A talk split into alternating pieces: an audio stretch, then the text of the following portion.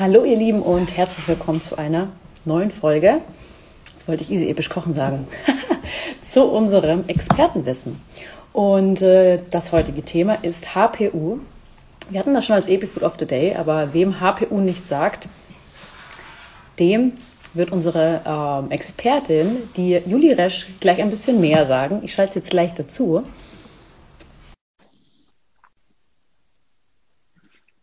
Vielleicht habt ihr schon mal was von HPU gelesen. Hallo!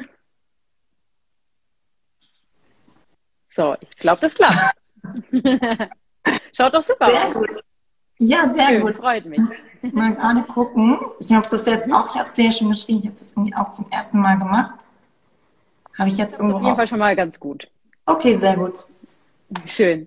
Und zwar, ich habe schon eingeleitet, du bist unsere Expertin für HPU. Wir hatten das heute schon als äh, Epifood of the Day sozusagen als kleine Erklärung in der Story.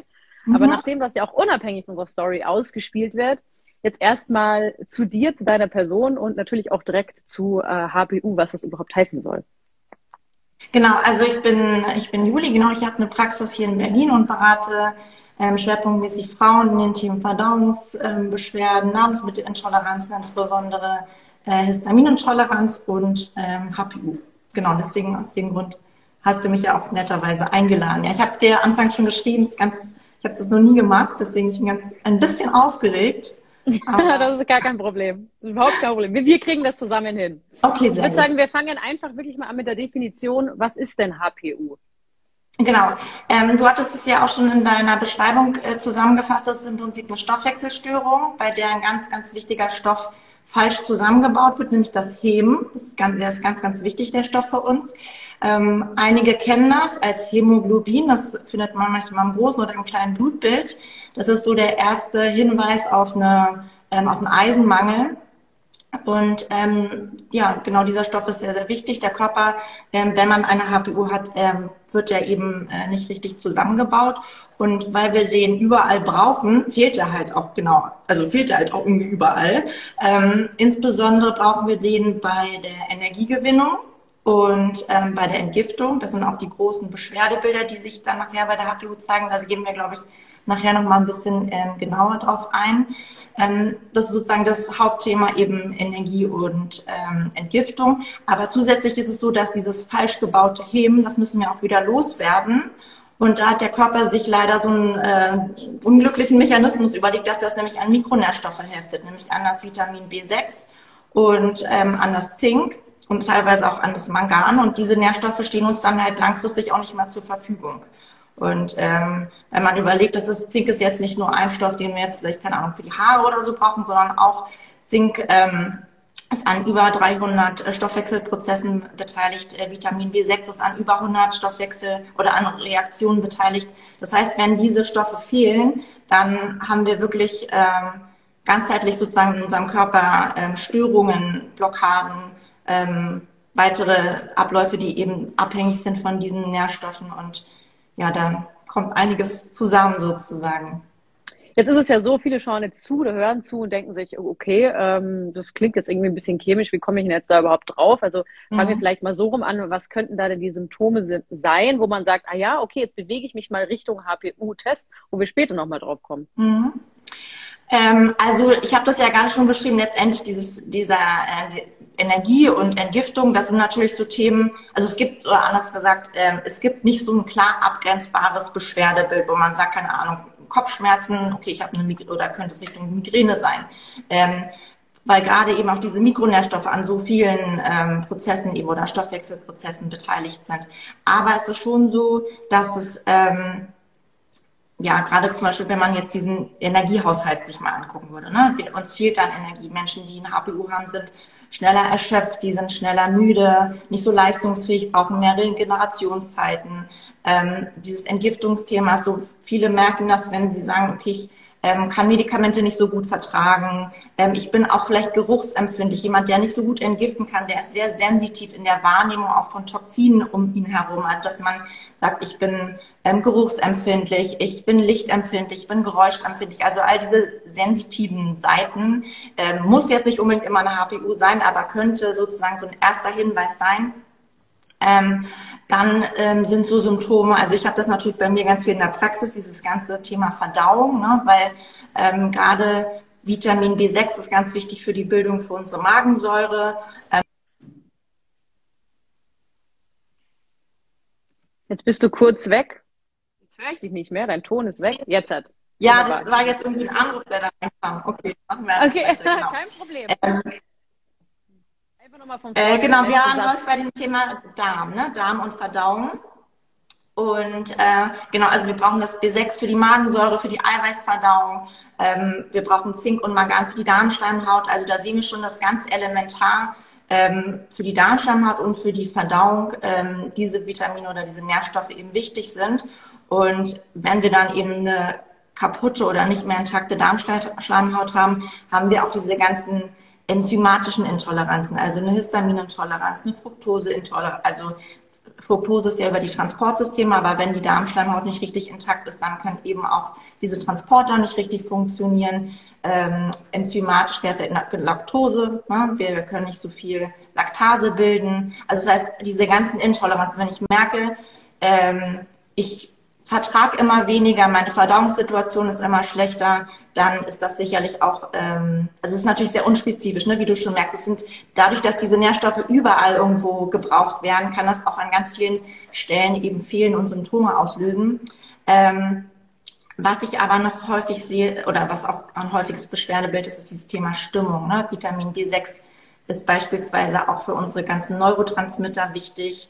Ähm, viele HPUler haben dieses Thema Angststörungen, Depressionen, Panikattacken ist auch so ein Leitmotiv. Ähm, was haben wir noch? Hormone. Hormone ist ein großes Thema. Also Schilddrüsenhormone sind abhängig, insbesondere auch von Zink, ähm, von, von allem, von B6, von Mangan für die Aktivierung. Ähm, Immunsystem wissen wir heute, ne, wichtiger als, als eh und je ist halt das Immunsystem. Zink ist wichtig fürs Immunsystem. Wir haben häufig chronische Infektionen, ähm, ja, und von der Charakteristik, also man kann sagen, durch diesen ganz speziellen Stoffwechsel haben sich auch so ein paar ganz spezielle Charakteristika, äh, Charakteristika entwickelt. Also ähm, viele Frauen, die hier sind äh, oder die zu mir in die Praxis kommen, die sind sehr, ähm, sehr sensitiv, also sehr äh, nicht nur was, was ich jetzt gerade beschrieben hatte mit den Gerüchen und mit der Wahrnehmung von äußeren Reizen, sondern auch in der zwischenmenschlichen Wahrnehmung, also eine hohe emotionale Intelligenz, können sich sehr gut reinversetzen in andere, haben so ein bisschen, also ähm, wie so ein Helfersyndrom manchmal auch, ähm, sind sehr perfektionistisch, sehr, ähm, ja, sehr strukturiert teilweise auch. Aber das sind, ähm, also das sind immer nur einzelne Facetten. Es muss nicht, auch von diesen Beschwerdebildern, die ich gerade genannt habe, das muss nicht immer alles ähm, vorkommen. Also je nachdem, wie stark die HPU auch ausgeprägt ist und welchen Lifestyle oder welche Ernährung ich auch praktiziere, kann das mal stärker ausgeprägt oder manche Facetten nur immer dort meistens, wo ich selber von meinem Körper so eine konstitutionelle Schwäche habe. Da zeigt sich das dann auch. Also wenn ich sowieso jemand bin, der mit dem Darm immer Probleme hat, dann werde ich wahrscheinlich dort äh, ein Problem haben. Wenn ich eher ähm, hormonell vielleicht ein Thema habe oder mitbringe, dann habe ich vielleicht eher Richtung Schilddrüse, Schilddrüse ist häufig ein Thema, ne? auch diese autoimmunellen Reaktionen, weil eben das Immunsystem geschwächt ist. Ähm, also das wären sozusagen Thema. Also häufig zu mir kommen halt häufig ähm, die Frauen, die eben sagen, ich, ich vertrage nichts mehr. Gerade Histaminintoleranz ist halt ein ganz großes Thema. Da sollte man die HPU immer abklären als eine Ursache. Ähm, weil eben auch die DAO, also das Enzym abbauen, das Histamin abbauende Enzym so rum, ähm, eben auch ähm, abhängig ist von Zink, von Vitamin B6. Und ähm, genau, wenn ich so merke, ich vertrage immer weniger, dann Du sagst immer, äh, die Frauen zu dir kommen, ist das eine Krankheit für Frauen oder ist das eine Praxis nur für Frauen? Es ist, also man sagt, es sind zehn Prozent der Frauen davon betroffen. Äh, meine Erfahrung ist so, also ich habe so das Gefühl, äh, jede zweite, dritte Frau ist betroffen, aber es liegt vielleicht auch daran, dass Frauen mit dem Beschwerdebild häufig dann zu mir kommen und ich dann eben auch mit die oder mit auf die HPU hinweise oder wir die mit diagnostizieren. Ähm, HPU, also tatsächlich sind mehr Frauen davon betroffen. Also in der, in der Literatur wird die, werden halt diese 10 Prozent genannt und 1 Prozent Männer. Das heißt, ähm, es sind schon deutlich mehr die, die Frauen, die betroffen sind. Und ich muss sagen, jetzt, ähm, es kommen natürlich auch sehr viele Frauen zu mir, die gar nicht wissen, dass sie von der HPU betroffen sind und wir das einfach so in dem Rahmen eben mit ermitteln. Und ich glaube auch, dass die Frauen oder wir Frauen ein bisschen mehr äh, um, also schauen einfach, wie es uns geht und nach Ursachen gucken und ähm, da einfach ein besseres ja. Gespür für unseren Körper haben. Männer vielleicht eher später Corona sagen, naja, hat ja jeder irgendwie seine Themen und Probleme und gar nicht so nachgucken. Ja, wer, wer weiß. Auf jeden Fall ist es, äh, beobachten wir definitiv auch etwas öfters, dass Frauen äh, früher darauf kommen. Das ist ja, äh, genau. Präventiver. Nicht so reaktiv, sondern eher so ein bisschen, ja. Obwohl das vermutlich auch eher ein Charakterzug ist, aber wenn man die große Statistik anschaut, kann man das mal so sagen. Aber kommen wir dazu, zu den Tests. Da haben wir nämlich auch schon hier Fragen gehabt. Äh, wie mhm. erfahre ich jetzt, dass ich betroffen bin? Also welche Tests gibt es da? Also wenn jemand zu dir kommt, eine Frau kommt zu dir, sagen wir mal in diesem Falle, und ähm, was machst du mit ihr? Machst du da einen Bluttest oder Haaranalyse? Ich glaube, es gibt ja so viele Tests mittlerweile. Gibt es da auch vielleicht einen Goldstandard bei gewissen?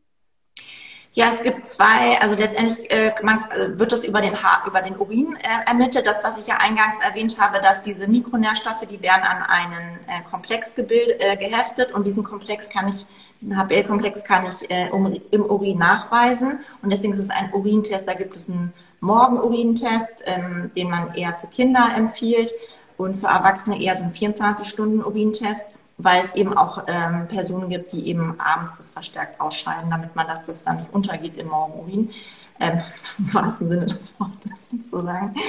Ähm, also übers Blut kann man es nicht bestimmen, aber es gibt äh, die KEAG, das ist ein äh, führendes äh, Forschungsinstitut in den Niederlanden, da kann man ähm, den Test bestellen. Da könnt ihr auch, also meine Website ist ja auch verlinkt. Ähm, auf meiner Webseite gibt es so einen HPU-Bereich, ähm, wo man da hinkommt. Also da gibt es einmal einen Fragebogen. Also was ich immer empfehle, ist zunächst erstmal den Fragebogen. Es gibt so einen Online-Fragebogen, da kann man, den kann man ausfüllen, um zu schauen, wie wahrscheinlich ist denn die HPU, weil diese ganzen Beschwerdebilder oder Symptome, die ich gerade genannt habe, mit Müdigkeit, mit Entgiftungsstörungen, mit Darm, mit Hormonen, das, irgendwie hat man das Gefühl, es ist so schwammig, man hat gar keinen richtigen Anhaltspunkt. Und da kann man mal gucken, okay, wie hoch ist die Wahrscheinlichkeit? Also man muss da auch gar keine Daten hinterlassen, sondern man bekommt sofort das Ergebnis, ähm, die Wahrscheinlichkeit, dass eine HPU vorliegt und man kann dann, wenn das eben eine gewisse Wahrscheinlichkeit vorliegt, kann man sich an die KEAG wenden dort ähm, diesen Urintest anfordern, ähm, den dort machen. Es gibt auch ähm, in Deutschland Medivere, äh, das ist ein, so ein Endkundenportal, wo man auch diesen Test bestellen kann. Und da streiten sich so ein bisschen die Therapeuten. Die einen sagen nur der eine ist gut, die anderen sagen nur der andere ist gut, aber ich glaube, beide sind gleichwertig und da kann man so ein bisschen schauen, was einem da besser passt. Verstehe. Und genau. äh, diese, diese Tests ähm, sind logischerweise, das, das wird natürlich auch mal gefragt, sind natürlich nicht von der Krankenkasse bezahlt. Und das ist nämlich auch so ein Thema, da komme ich später auch nochmal dazu, weil wenn man mhm. nämlich mal HPU googelt, kommt da auch ganz oft Pseudokrankheit wird nicht erkannt als Krankheit, was auch sehr interessant ist, muss ich sagen. Mhm. Ähm, vielleicht, äh, vielleicht ziehen wir die Frage direkt mal vor, weil wir gerade beim Thema sind. Also mhm. quasi, also HPU wird in der Schulmedizin als Krankheit nicht anerkannt. Ja? ja. Mehr noch, sie wird als Pseudokrankheit gehandelt. Äh, was steckt da jetzt dahinter?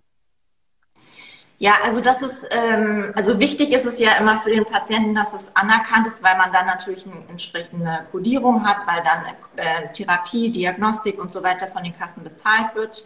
Ähm, Dazu ist es natürlich, also um, damit eine Krankheit anerkannt ist, muss sie immer wissenschaftlich belegt sein. Ne? Und dafür brauchen wir entsprechende Forschungsarbeiten, spezielle Studien. Und diese Studien müssen natürlich finanziert werden. Und jeder, der eine Studie finanziert, wird sicherlich das nur finanzieren, wenn er einen entsprechenden Nutzen daraus hat. Also entweder ein gewisses Produkt daraus entwickeln kann oder einen gewissen Absatzmarkt für sich dadurch erschließen kann. Und wenn man sich mal schaut, anschaut, ähm, wie man die HPU tatsächlich therapiert, das gucken wir uns wahrscheinlich, wirst du mich vielleicht auch noch fragen, ähm, dann ist das eher etwas, was präventiv ist, also was ähm, mit, mit Mikronährstoffen in Verbindung ist, mit einem Lifestyle-Ernährungskonzept, mit einem Stressmanagement, mit solchen Sachen. Und das ist natürlich dieses ganze Präventive ist nichts, was mit unserem Gesundheitssystem so wahnsinnig matcht, wo wir eher symptomorientiert äh, behandeln oder ne, diese Ansätze sind. Und deswegen ja, ist da, glaube ich, einfach so dieses Erkenntnisinteresse nicht so groß, um es jetzt mal so vorsichtig auszudrücken. Ja, und es ist ja schon auch so, dass man eher, sage ich mal, die krassen Sachen, auch bei Schwermetallbelastung, Vergiftungen und so, sind natürlich wahnsinnig ernst zu nehmen, das Schulmedizin, aber ich sage jetzt mal, ich nenne es jetzt mal mildere Leiden, ne? wahrscheinlich ähm, mhm. so betrachtet, ähm, werden dann natürlich nicht unbedingt genau. gezahlt, ja. Ja, und man muss natürlich auch mal sagen, dass letztendlich jeder unbehandelte HPUler ein potenzieller Abnehmer ist für alle anderen Medikamente, die auf dem Markt sind. Ne? Also es ist da ist jetzt auch nicht so eine unbedingte Not, ne? weil ich meine, wenn ich mein Leben lang jetzt ein L-Tyroxin nehmen muss, weil ich eine Schilddrüsenunterfunktion habe, dann ist es eben so. Da ist ja jetzt keine, also wer hätte da ein finanzielles oder ne, monetäres Interesse, ähm, dass diese Schilddrüsenunterfunktion über oder ein Hashimoto oder sowas überwunden wird. Und ich finde immer so ein bisschen, also das ist das, was du ja auch angesprochen hast, den Hype, es wird ja immer so gesagt, das ist ein, etwas, was die Heilpraktiker sich ausgedacht haben, um irgendwie daran zu verdienen. Ähm, und ich finde immer, so, wer heilt, hat recht. Das ist so ein ganz schöner Spruch, finde ich. Und Total. wenn ich was diagnostiziere, also bei mir ist es auch so, ich mache jetzt, wir machen jetzt nicht nur diesen HPU-Test und dann wird wild mit Mikronährstoffen um sich geworfen, sondern ähm, ich mache auch letztendlich eine wirklich eine fundierte Diagnostik zu schauen, wirklich nach diesem Prinzip, messen, machen, messen, was fehlt denn? Und wenn ich eine äh, Situation habe, wo ich manifesten, manifestierten Mangel habe, also ich sehe, dass gewisse Dinge fehlen und ich gleiche diese Dinge aus und meine Symptome werden weniger, dann ist es mir eigentlich ziemlich egal, wie das am Ende dann heißt. Ne? Also dann können wir das HPU nennen oder Stimmt. irgendwie einen anderen Namen dafür finden, sondern dann geht es darum, dass ich Ursachen für meine Symptome gefunden habe. Und so ähm, sehe ich das letztendlich auch. Ich kriege auch häufig dann so die Rückmeldung, wenn ich jetzt Artikel oder Posts zu HPU ähm, poste, dann gibt es auch manchmal ganz böse Nachrichten, so von wegen, ja, das, ähm, das ist alles Quatsch und äh, hat sich nur, wie gesagt, ne, das ist so eine, so eine Erfindung und ihr wollt nur alle Geld damit machen.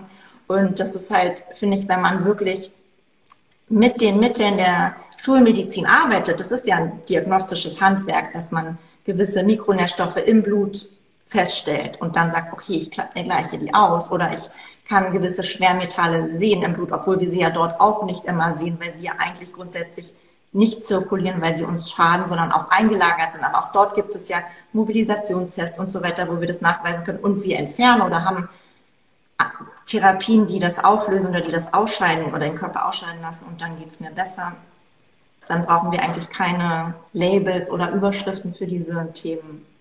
So. Das stimmt, da hast du recht.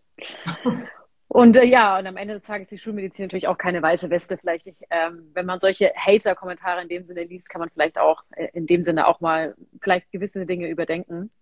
Man alles hinter, hinterfragen sollte. Das ist, ja. finde ich, nie verkehrt. Nee. Aber ähm, was einem hilft, hast du auch schon gesagt, wer heilt, hat recht, ähm, umso besser. Dementsprechend ja, ich mich mehr, mehr Wissen, mehr Macht. Genau, ich frage mich manchmal, wo diese, so diese Unzufriedenheit, diese Aggressivität dann so herkommt, ne, von den Leuten. Ähm, aber das habt ihr wahrscheinlich auch mit den Themen oder den Sachen, die ihr. Anderes Thema. da könnte man ein eigenes Live füllen ne, bei solchen Geschichten. Aber gut. Ähm, wir kommen zu unserem Thema, wie HPU therapiert wird. Du hast es vorhin mhm. schon so ein kleines bisschen angeschnitten, dass es auch eine ganzheitliche Art und Weise ist. Das hören wir natürlich immer gerne, äh, weil ja auch zum Beispiel, ich hatte das vorerst am Telefonat, habe ich mit der Dr. Sandra Weber, mit der wir übrigens auch ein Live haben, die ist Spezialistin für Darmgesundheit. Mhm. Und äh, mit der habe ich telefoniert und sie hat mir auch gesagt, ja, es ist äh, tatsächlich so, dass viele ihrer Patienten schon wahnsinnig gesund leben, aber das Psychische auch nochmal mitspielt. Also quasi wie bereite ich mich vor aufs Essen, wie esse ich und ähm, ja, das alles drumherum, die mentale Gesundheit, einen wahnsinnig großen Faktor spielt. Ja auch, wie wir Nahrung aufnehmen, wie wir Nährstoffe aufnehmen. Das ist ein ganz interessantes Thema, deswegen Ganzheitlichkeit immer groß geschrieben. Ich glaube, in jeder Heilung oder in jeder Gesundheit muss definitiv Ganzheitlichkeit ein Thema sein. Aber jetzt übergebe ich dir das Wort, ähm, HPU therapieren. Ja, aber du sprichst da, ich wollte, würde da gerne darauf eingehen, weil du sprichst da ein ganz wesentliches äh, Thema auch bei der HPU-Therapie an, weil ähm, gerade dieses Thema Stressmanagement oder ähm, wie gehe ich mit meinen Gedanken und mit meinem, oder wie bereite ich mein Essen vor oder wie, wie ähm, ja, starte ich überhaupt diesen Essensprozess, das ist auch so elementar für die HPU, weil die HPU ist eine stressabhängige, also es ist ja eigentlich keine Erkrankung, sondern sozusagen diese Störung ist auch sehr stressempfindsam oder stressabhängig, weil je mehr Stress ich habe, desto schlechter funktionieren auch diese Enzyme, die das, ähm, also dieser enzymatische Prozess, der sowieso gestört ist, der funktioniert noch schlechter, wenn ich im Stressmodus bin. Das heißt, wenn ich jetzt irgendwo auf dem Hügel sitze ähm, irgendwie und alles entspannt ist mit meinen Hühnern irgendwie und abends um sieben ins Bett gehe, wenn es dunkel wird, dann ähm, kann ich vielleicht eine HPU haben, aber habe gar keine Symptome. Und ähm, ja, das deswegen ist das ähm, tatsächlich so eine ganz ähm, ja, elementare Sache. Der, der Dr. Kamsig, das ist der, der ähm, sozusagen der Leiter dieses KEAC-Instituts in den Niederlanden, der hat mal zu mir gesagt, als ich auch ihn mit einer Liste mit tausend Fragen bei so einer Fortbildung gelöchert habe, hat er auch gesagt, also den HPU-Lern wäre so geholfen, wenn sie das Thema Stress für sich richtig adressieren würden, weil einfach der Nährstoffverlust nicht so groß wäre. Ähm, viele Dinge könnten gelöst werden. Klar, wir können über die Ernährung, äh, da kommen wir jetzt gleich hin mit der Therapie, wir können das nicht nur über die, die Ernährung ausgleichen, aber es ist viel, viel geholfen, wenn eben dieses Thema Stress äh, schon adressiert wird. Genau. Und zu deiner Frage, ähm, genau, also letztendlich ist äh, von der Therapie so, dass wir natürlich diese Mikronährstoffe ausgleichen müssen. Ähm, gerne eben auch testbasiert, also dass ich wirklich schaue, was fehlt und das dann konkret, konkret supplementiere. Meistens sind auch andere Nährstoffe davon betroffen, weil ähm, der Körper, wenn zum Beispiel jetzt Mangan beispielsweise fehlt, dann teilweise auch mit Magnesium ausgleichen kann. Manchmal fehlt auch Chrom und ähm, gerade weil diese ganzen Mineralstoffe oder auch Vitamine ja in einem Verbund agieren oder auch Antagonisten, also Gegenspieler sind, kann es sein, dass wenn ich jetzt ähm, keine, keine Ahnung, wenn Zink erniedrigt ist, beispielsweise Kupfer sich ganz stark erhöht. Muss nicht immer im Blut sichtbar sein, kann auch im Gewebe ähm, erst sichtbar sein. Das kann man über eine Haarmineralanalyse, solche Sachen zum Beispiel, wo man ähm, nicht invasiv sozusagen Gewebe ähm, untersuchen kann. Aber letztendlich geht es darum, diese Mikronährstoffe auszugleichen. Und ähm, meistens ist es aber daran oder damit nicht unbedingt getan, weil, ach, Selbstcheating. Prost. Cheers. Ganz trocken im Mund. ähm, also es ist äh, teilweise eben nicht damit getan, nur die Mikronährstoffe auszugleichen, weil ähm, wenn ich jetzt ein Kind habe, was natürlich noch nicht so lange unter diesem Mikronährstoffmangel gelitten hat, dann mag das sein, dass das ausreicht. Aber je älter ich bin und desto mehr ich vielleicht auch mit Giftstoffen äh, in Kontakt getreten bin, ähm, vielleicht irgendwie andere Einflüsse meinen Körper ähm, ins, in die Disbalance gebracht haben, desto größer ist die Wahrscheinlichkeit, dass auch andere Regelsysteme eben in Ungleichgewicht sind. Also gerade dieses Thema Schilddrüsenhormone. Ne? Ähm, meistens hilft es dann nicht aus, oder Schilddrüsenunterfunktion, Hashimoto, meistens reicht es nicht aus, nur diese Mikronährstoffe zu geben, sondern ich muss gucken, wenn ich jetzt noch eine Histaminintoleranz entwickelt habe oder äh, ein Leaky Gut entwickelt habe, dass ich dann auch gezielt trotzdem nochmal diese Themen gesondert adressiere. Ähm, dann ist es so, dass diese Mikronährstoffe, die wir in der, bei der HPU verlieren, das sind auch ganz wichtige Mikronährstoffe von der Phase 1 Entgiftung, die wir ähm, haben in den Zellen, aber insbesondere ganz viel auch in der, in der Leber. Und wir haben eigentlich so drei Entgiftungsphasen. Und wenn ich diese erste Phase nur ankurbel ganz stark, dann entstehen da so toxische Zwischenprodukte, die eigentlich in der zweiten Phase gebunden werden. Und ähm, das ist auch das, was viele HPUler oder, oder ähm, sozusagen, wenn man mit einer HPU-Therapie anfängt und merkt, oh, mir geht's eigentlich schlechter als vorher, dann liegt es meistens daran, dass in dieser zweiten Phase nicht ausreichend gebunden wird, sondern dass wir diese ganzen toxischen Zwischenprodukte in, in unserem Organismus haben, ganz viel oxidativer Stress dadurch entsteht. Und deswegen ist es aus meiner Sicht äh, ganz, ganz wichtig, dass wir neben dieser Mikronährstofftherapie am Anfang, also von der reinen HPU-Mikronährstofftherapie, auch diese Phase 2 unterstützen. Und da habe ich jetzt auch, ähm, weil ich äh, auf, ein, auf einer Fortbildung war, hatte ich so ein paar Sachen bei mir auch gepostet in der Story und dann ähm, gerade wo Schadstoffe in welchen oder in welchen Lebensmitteln Schadstoffe sind. Und dann gab es natürlich auch ganz viele ähm, Rückmeldungen. Ja, was kann man denn jetzt überhaupt noch essen und so weiter. Und das ist dieses Thema Entgiftung, das adressiere ich jetzt. Also wen das interessiert, ich ähm, diese Woche, ich glaube morgen oder übermorgen mal, mal sehen, wie ich es schaffe, werde ich auch nochmal genau zu diesen Entgiftungsphasen einen Beitrag machen. Also ähm, das, wenn wer das sich nochmal ganz genau angucken will. Also das ist sowas, was ich ganz, ganz wichtig finde, weil... Also ein Beitrag auf deinem Instagram-Kanal, richtig? Genau, auf meinem Instagram-Kanal, genau. Gut. Weil wenn ich jetzt nur diese erste Phase, da kommen ganz viele mit klar, aber einige eben auch nicht. Und dann ist es wichtig, eben diese zweite Phase ähm, noch zu unterstützen. Äh, und dann ist es natürlich so, dass die HPU-Therapie, also mit dem Stressmanagement, das ist ne, was ich eingangs gesagt habe. Aber ähm, wir haben ja durch diesen Hebenmangel eine, auch eine Entgiftungsstörung und einen Energiemangel. Und da sollte natürlich die Therapie auch ansetzen. Das heißt, ich muss Toxine vermeiden, ich muss meine, meine Entgiftung regelmäßig immer wieder unterstützen ähm, und ich sollte mir eben auch Ruhezeiten und Entspannungszeiten gönnen, vielleicht stärker als auch noch ähm, jeder andere. Es gibt ist diese Ernährung, weil wir, du hattest ja gerade Ernährung, ist diese genau, Ernährung, Genau. Ja, also ich hatte jetzt genau. die ganze Zeit deinen Worten schon die Ernährung. Ernährung ist, ist eine ganz spezielle Form äh, der Ernährung. Sagst du, wir machen das jetzt vegan oder ist es wirklich von dieser Person dann abhängig, dass du sagst, oder gibt es irgendwelche wirklich, äh, ich sage jetzt mal, verarbeitete Lebensmittel, äh, Junk, Junkfood oder irgendwas, wo du sagst, na, das essen wir nicht oder ist es egal? Auffällt, ne? Nee, als, äh, nee, natürlich Ernährung ist ganz, ganz wichtig. Ich weiß gar nicht, ob ich das noch gar nicht gesagt habe, weil es ja mein, mein Thema ist. Ne? So die Basics, die vergisst man dann ganz gerne mal in der Aufregung. Nee, natürlich, das ist sozusagen die Basis. Also dadurch, dass ich ja eine Entgiftungsstörung habe, sollte mein Lifestyle, meine Ernährung so clean wie möglich sein, ne? damit ich eben mein Entgiftungssystem nicht zusätzlich belaste. Also alles, was so fertig produziert ist, ähm, überall, wo Zusatzstoffe drin sind. Ja, jeder Zusatzstoff, den ich hinten auf der Verpackung lese und den ich nicht kenne, den kennt im, vielleicht meine, also im Zweifel meine Leber eben auch nicht und muss es auch eben aufwendig ähm, entgiften. Und ähm, genau, also ja, Toxinvermeidung in, den, in der Ernährung, im Lifestyle. Ähm, ich, was sind also, jetzt diese äh, Toxine und Zusatzstoffe? Was das sind? Also natürlich zum na, zum Beispiel, wenn ich jetzt, ähm, keine Ahnung, ich esse jetzt ein Fertigprodukt, kann auch ein veganer Aufstrich sein und dann ist da hinten eine Zitronensäure drin. Zitronensäure hat nichts mit der Zitrone zu tun, sondern es ist auf Schimmelpilzbasis produzierter Zusatzstoff. Ähm, all solche Sachen. Also jedes Wort, was ich sozusagen in der Zutatenliste, was so sehr kompliziert klingt, ist meistens ein Zusatzstoff. Und all diese Zusatzstoffe muss ich ja über meine Leber wieder entgiften. Und wenn ich über, wenn ich eine eingeschränkte Entgiftung habe, dann ähm, ist das natürlich etwas, was mein System irgendwie überlastet.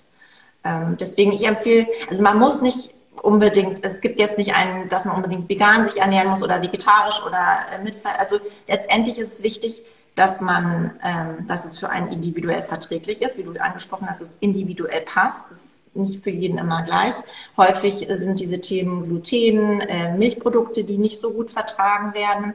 Die meistens eben auch diese Milchprodukte, die ähm, ja autoimmunelle Prozesse fördern, die uns verschleimen, die ja einfach ähm, das Immunsystem so daueraktiv halten. Ähm, Getreide, was grundsätzlich bei jedem eigentlich so ein Leaky Gut ähm, ähm, ver veranlasst oder verursacht. Natürlich, wenn ich eine genetische Disposition habe, dass ich Getreide, dass ich auf Getreide sensitiver reagiere, dann noch stärker. Aber auch bei einem gesunden Menschen muss man wissen, dass der Getreidekonsum dazu führt, dass meine Darmschleimhaut für eine halbe Stunde durchlässiger ist.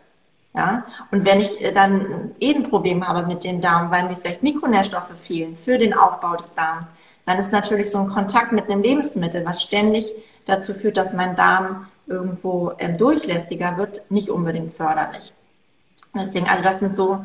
Ähm, du sagst ja, jetzt Getreide, äh, heißt mhm. es jetzt halt, ich kann kein Getreide mehr essen und wir sind, bewegen uns im Low Carb Bereich oder sagst du, äh, nee, mir Glutenfreies äh, Getreide. Also es geht eher um dieses Gluten. Es geht auch, ähm, häufig wird ja das immer nur dieses Gluten ähm, adressiert oder gesagt, das Gluten ist das Schlechte. Ähm, ich glaube, dass es auch andere Bestandteile sind, also gerade dieses ATI, das ist so ein Inhibitor, äh, so, ein, so, ein, so ein Stoff, der ähm, ja so ein Antinährstoff, der dazu führen soll, dass das Korn eigentlich nicht von, von irgendwelchen Vögeln und was was ich nicht gegessen wird. Und das ist aber etwas, was in unserem ähm, Darm so niedriggradige Entzündungen auslöst. Also es ist nicht immer nur das Gluten. Aber ähm, Gluten ist, wenn man sich überlegt, wie stark, ähm, das, wie stark der Glutengehalt äh, sich erhöht hat in den letzten, keine Ahnung, zehn Jahren, ich glaube, es ist 50-fache. Ähm, dann und das ist eben ein Eiweiß. Wir sagen immer, es kommt immer auf die Menge an, ne? Weil am Ende des Tages ist es halt so, dass das sehr, sehr viel konsumiert wird. Aber wenn man halt schon mal reduziert, ist man schon auf, auf jeden Fall. Dampfer. Ähm, auf wir sagen ja immer selten, dass man es komplett vermeiden soll, außer natürlich, man hat eine Glutenunverträglichkeit oder eine Zöliakie. Das sind mhm. Krankheiten und dementsprechend auch so zu behandeln. Aber ähm, ich würde tatsächlich einem gesunden Menschen nicht raten, auf Gluten zu verzichten, alleine weil er es halt irgendwann wirklich nicht mehr verträgt. Aber mhm. es kommt natürlich auf jeden Fall auf die Menge an. Ja, auf das jeden Fall. Und auch auf die Symptomatik. Ne? Wenn jemand keine Probleme hat, wenn die Labore unauffällig sind, warum soll derjenige kein Getreide essen? Ich würde aber, so wie du es auch sagst, im Rahmen einer Rotationsdiät. Ne? Wenn ich jetzt morgens irgendwie mein, mein Croissant esse, mittags meine Nudeln und abends mein Brot mit Käse, dann habe ich halt, das ist aber das, ja, aber das so, so ernähren sich ja ganz viele. Das ist Absolut zu jeder Mahlzeit eigentlich ein Milchprodukt gibt und ein Getreideprodukt und man das Gefühl hat, aber weil es in einer unterschiedlichen Form ist irgendwie oder Darreichungsform ist, dass es was anderes ist. Und ähm, ich glaube, wenn man das ähm, reduziert, wie du sagst, dann ist schon viel gewonnen. Jetzt kam auch sowas wie Kartoffel. Wir sprechen ja jetzt eigentlich, haben jetzt gerade von Getreide gesprochen. Jetzt kam quasi diese Kartoffel wahrscheinlich, weil wir auch so ein bisschen Low Carb angeschnitten haben. Aber ich würde mal sagen, Kartoffel. Wir sind durch diesen Zinkmangel, kommen, sind wir eher in Richtung Übersäuerung. Also der Organismus tendiert eher in die Übersäuerung. Das heißt, wir ähm, profitieren sehr stark davon, wenn wir ganz viel basenhaltiges Obst und Gemüse, Salate, Kräuter und sowas in unsere Ernährung mit aufnehmen. Und da gehört natürlich die Kartoffel auch hinzu. Also viele verteufeln die Kartoffel immer so, weil sie so einen glykämischen, hohen glykämischen Index hat und so weiter. Aber ich liebe auch die Kartoffel. Ich auch. Ich vertrage das so gut. Ich esse das seit meiner Kindheit und das ja. ist auch mal so ein Ding, was man in seiner Kindheit isst. Ja. Ist so gut verträglich, absolut. Ja. Äh, klar, Bio am besten wählen, ne? wegen genau. ähm, Monokultur und äh, Spritzen und so weiter. Spritzen meine ich natürlich die, äh, sag schon, die Pflanzengiftstoffe, ja, die genau. verwendet werden. Deswegen, ja, aber sonst äh, auf nee, jeden Fall. Ist, also ich bin auch gar kein Low Carb Fan. Das ist, ist es, ähm, ist es, in manchen Büchern wird das beschrieben, dass es besser ist für die HPU, wenn man ähm, sehr eiweißhaltig ist, wenn man Low Carb ist. Ähm, aber ich also ich habe das am Anfang auch alles gelesen, dachte so, ich komme damit gar nicht zurecht. Und da kommt normaler, also viele HPUler kommen aufgrund dieser schlechten Verdauungssituation gar nicht damit zurecht, weil wenn ich keine Magensäure habe, ja, dann, und meistens kauen die Leute dann auch noch nicht so richtig, dann kriege ich, und ich brauche für die ähm, Eiweißverwertung auch nochmal B6, dann bekomme ich das gar nicht zerkleinert. Und dann habe ich das Problem, alles, was nicht richtig zerkleinert wird und richtig aufgespalten wird, das äh, produziert wieder ganz viel Fäulnis in unserem äh, Darm, weil die ganzen, sag ich mal, Pathogenkeime oder die Fäulniskeime, die lieben so Fett und Eiweiß. Und die ähm, freuen sich über alles, was wir nicht verwerten und nicht aufnehmen. Und damit haben wir wieder dieses Thema Dysbiose auch. Ne? Das heißt, wenn ich anfange, ganz, ganz viel Fleisch zu essen, dann muss ich das aber auch verwerten können. Und das, dann haben wir auch wieder das Thema Übersäuerung, das Thema ähm, Entzündung, ne? Arachidonsäure, diese ganzen Themen. Also ich finde alles in Maßen. Also ich bin auch kein Fan von diesem äh, kein Fleisch oder äh, viel Fleisch oder, sondern jeder muss so ein bisschen gucken, ähm, mit welcher Ernährung er sich wohlfühlt. Und äh, gerade wenn man so Intoleranzen hat, dann sollte man eigentlich nicht zu, also ist meine Empfehlung, nicht zu radikal zu sein, alles irgendwie auszustreichen, sondern ähm, ausgewogen rotieren, damit das Immunsystem nicht ständig immer wieder Kontakt mit den gleichen Lebensmitteln hat und so weiter. Also Deswegen. Jetzt kam auch noch eine Frage nach Anthony Williams. Die Ernährung kennst du sicherlich ja. auch. Jetzt ist es natürlich so, dass Anthony Williams natürlich schon auch irgendwie in den USA, ne? In den USA ist es auf jeden Fall Konzept. Man muss immer, muss ich auch mit Vorsicht, sage ich, muss man mit Vorsicht genießen. Anthony Williams hat ja auch damals, ich glaube, das war 2017, auch ähm, Selleriesaft als Allheilmittel. Da mhm. sollte grundsätzlich die äh, Bullshit-Bingo-Glocke sowieso läuten ne, bei Allheilmittel. Das ist weder Kurkuma noch Selleriesaft. Aber hatte ich heute auch ein Thema, nämlich, denn ähm, wenn man auf Oxalsäure ein bisschen empfindlich ist, dann geht das sowas von nach hinten los. Also Selleriesaft mhm. ist auch nicht für jeden. Das heißt, mhm. funktioniert Anthony Williams? Ja, vielleicht für dich, vielleicht aber auch nicht für jemand anders. Und ähm, trotzdem ist es so, dass äh, vielleicht gewisse Lebensmittel natürlich gespiegelt werden müssen. Das heißt, Grünkohl äh, wächst dort ganz anders, hat eine ganz andere Wertigkeit wie bei uns. Bei uns ist der Boden einfach ganz anders. Bei uns ist dann vielleicht Brokkoli genau das Pendant zu dem Grünkohl. Also man muss diese ganzen Themen schon wirklich wahnsinnig durchdenken. Deswegen, äh, ich würde wahrscheinlich gibst du auch individuelle Pläne nach halt auch ähm, deinem, ich sag jetzt mal, deine Patientinnen werden sich da auch wahrscheinlich sagen, was ist ihr Lifestyle? Ich glaube, dementsprechend hängt es natürlich auch ab. Der eine isst mehr Mittag, der andere isst mehr Abend. Ähm, es ist äh, natürlich irgendwo traurig, dass man sagen muss, es ist individuell, aber auf der anderen Seite vielleicht auch ganz schön, weil es ist ja doch so, dass man mal zu seinem Partner oder äh, sein Gegenüber anschaut und sich denkt, puh, äh, das könnte ich nicht, das tut mir weh, der, der isst zu wenig, der isst zu viel, der ist anders, das geht für mich nicht das geht ja, also tatsächlich ist es auch, also ich, vor allem bei Teenagern, witzigerweise, jetzt egal welches Geschlecht, das ist ja tatsächlich auch so ein bisschen der Fall, dass sie sich ein bisschen vergleichen und dann wird es auch, da fangen ja auch viele Essstörungen an, würde ich mal sagen. Jetzt sind wir in einem ganz anderen äh, Bereich, aber mhm. da komme ich zu meiner letzten Frage, weil ich finde, die passt ganz gut dazu, dass ähm, wenn man ja sein, das Leben verändert sich. Das heißt, kann ich HPU vielleicht auch noch entwickeln, irgendwie im Teenageralter, später? Kann ich es irgendwie verhindern? Oder ist es wirklich von Geburt da und dann muss ich damit leben? Also es ist schon, es wird schon diskutiert, dass es eine genetische, äh, eine genetische Disposition ist, also die ich wirklich von Geburt an habe. Man kann es bei ganz kleinen Kindern noch nicht messen, weil es meistens dieser HPL-Komplex noch nicht richtig nachweisbar ist, sondern meistens erst, wenn in einer, bei einer, einer hormonellen Umstellung oder wenn irgendwie ein Stressmoment im Leben ist, dass man dann, ähm, aber man kann, ich habe es auch schon bei, also gerade wenn man, also erstmal muss man ja den Urin sammeln können, ne? wenn ein Kind äh, im, im Windesalter geht es nicht. Ähm, es wird, also ich habe, die meisten Therapeuten sagen, es ist genetisch, äh, oder in der Literatur ist ja, dass es genetisch äh, veranlagt oder genetisch Dispo, äh, also diese Disposition, Disposition da ist.